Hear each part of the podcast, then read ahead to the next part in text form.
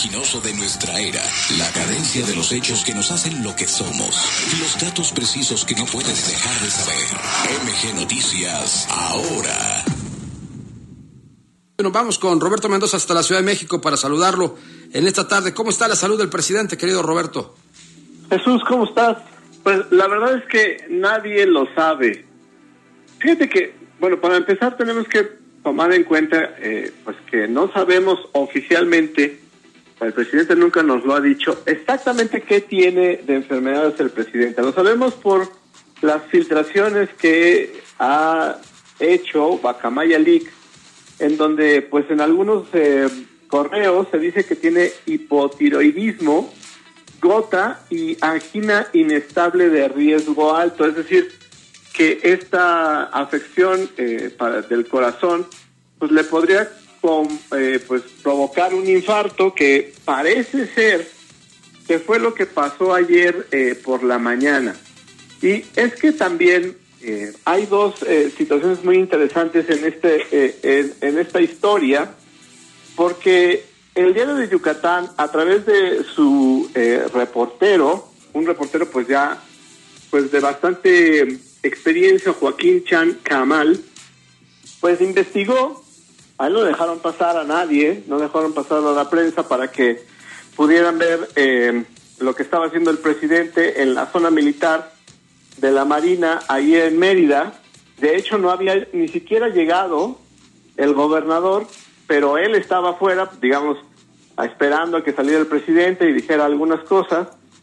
Y le dicen, investiga, porque él pues es un periodista de, de, experiencia, que el presidente se desmayó. Y él así lo reporta y asegura que llegó aquí a la Ciudad de México en un avión. Tiempo después, como unas dos o tres horas, el mismo reportero sigue haciendo una investigación periodística en las instalaciones de la Marina ahí en, en Yucatán y descubre que pues lo que le había pasado al presidente es que tenía un infarto o que tuvo un infarto y que tuvo que regresar pues de emergencia aquí a la Ciudad de México en donde pues el mismo presidente ya había dicho, ya, ya se había también filtrado a través de Guacamaya Leaks que en Palacio Nacional hay una recámara en donde está acondicionado todo para tener cuidados de, de cuidados intensivos, ¿no? Y entonces ahí es a donde llevaron al presidente, primero al hospital de, del ejército, que es a donde va todos los presidentes, no, no fue a la Marina, fue al hospital del ejército, y ahí lo estabilizaron, y después ya se lo llevaron a Palacio Nacional. ¿Cuál es la historia oficial? Pues eh, primero, el vocero de la presidencia, Jesús Ramírez, pues fue, digamos, a todo el mundo le habló, sobre todo los que cubrían la, cubren la mañanera, para preguntarle si de verdad el presidente había tenido un desmayo o un infarto. Y Jesús Ramírez dijo que no siempre, ¿no? Incluso el reportero del Universal en una grabación de YouTube lo expone y, y pues pone ahí la grabación donde Jesús Ramírez dice que no, que el presidente no tuvo nada que ver, no tuvo un desmayo y que inclusive sigue en, en Yucatán haciendo la gira, pero como dos horas más o menos, pues sale un tuit del propio presidente diciendo que no, que le dio COVID-19 otra vez, por tercera vez, y que por eso pues va a salir de circulación, digamos, un rato, ¿no? Y bueno, ¿qué es lo que está pasando? Pues que no hay información, sobre todo no hay información fidedigna, no hay información que, que puedas comprobar, no hay un video como la otra vez que al presidente le dio COVID y luego luego sacó un video diciendo yo estoy bien, no se preocupe. Y por lo tanto, para cubrir, digamos, esta eh, laguna de información, pues hay un montón de especulaciones. Desde ayer se dice que el presidente pues estaba en cuidados intensivos en el hospital. Se dice, se dijo también que el presidente ya había muerto a las 6 de la tarde, hoy a las 10 de la mañana, hoy a la 1 de la tarde, no se sabe. Eh, también se dijo el presidente eh, tenía había tenido una hipoplejía y que tenía parte del cuerpo este, paralizado. Tampoco eso es cierto, ni tampoco se sabe si no es cierto. Por lo tanto, pues todo es especulación. Incluso ahorita me acaba de llegar un mensaje en donde se dice que, según algunos militares están diciendo que Beatriz Gutiérrez Müller está muy enojada porque el presidente va a la zona del tren Maya para encontrarse con un amante y que por tomar eh, pues medicamentos para la erección pues pues por eso se enfermó otra vez del corazón. Ah, eso ya es Entonces bueno pues precisamente como no hay información oficial no hay información fidedigna nadie nos dice nada pues la especulación está con todo y esto es exactamente lo que pasa cuando tenemos un gobierno o cualquier otra dependencia o cualquier otro lugar en donde dan información que no puedes verificar. ¿Tú cómo lo ves, Jesús? Híjole, yo en la mañana que platicábamos el tema eh, decía que el manejo ha sido pésimo. Entonces eso pues genera todas las dudas. Yo quisiera pensar que el presidente eh, pues tendría que, estar encarando esto de una manera diferente. Si solamente tiene COVID y no está grave, pudo haber hecho un video de 10 segundos saludando al país y diciendo salí, o como, como sucedió la última vez que bien me relatabas, y no lo hizo. Y todo lo que sucedió alrededor. ¿Sabes qué? En, donde además este, el, karma es cabrón, dicen algunos. en el tema del avión, ¿no?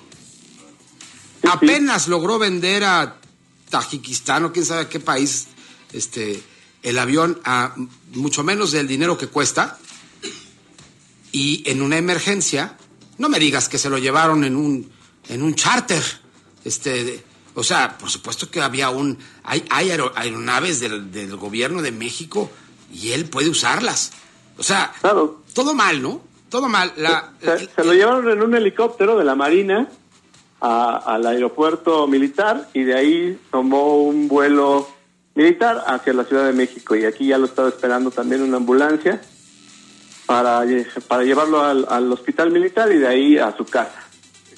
y bueno, pues como tú bien dices, pues el presidente tiene a su disposición, porque él es el jefe de las Fuerzas Armadas Mexicanas, pues todas las, todos, los, todos los aparatos que tenga el, el, ejército, entre ellos pues sus aviones, supuesto. Híjole, la verdad es que yo deseo de todo corazón que el presidente se restablezca.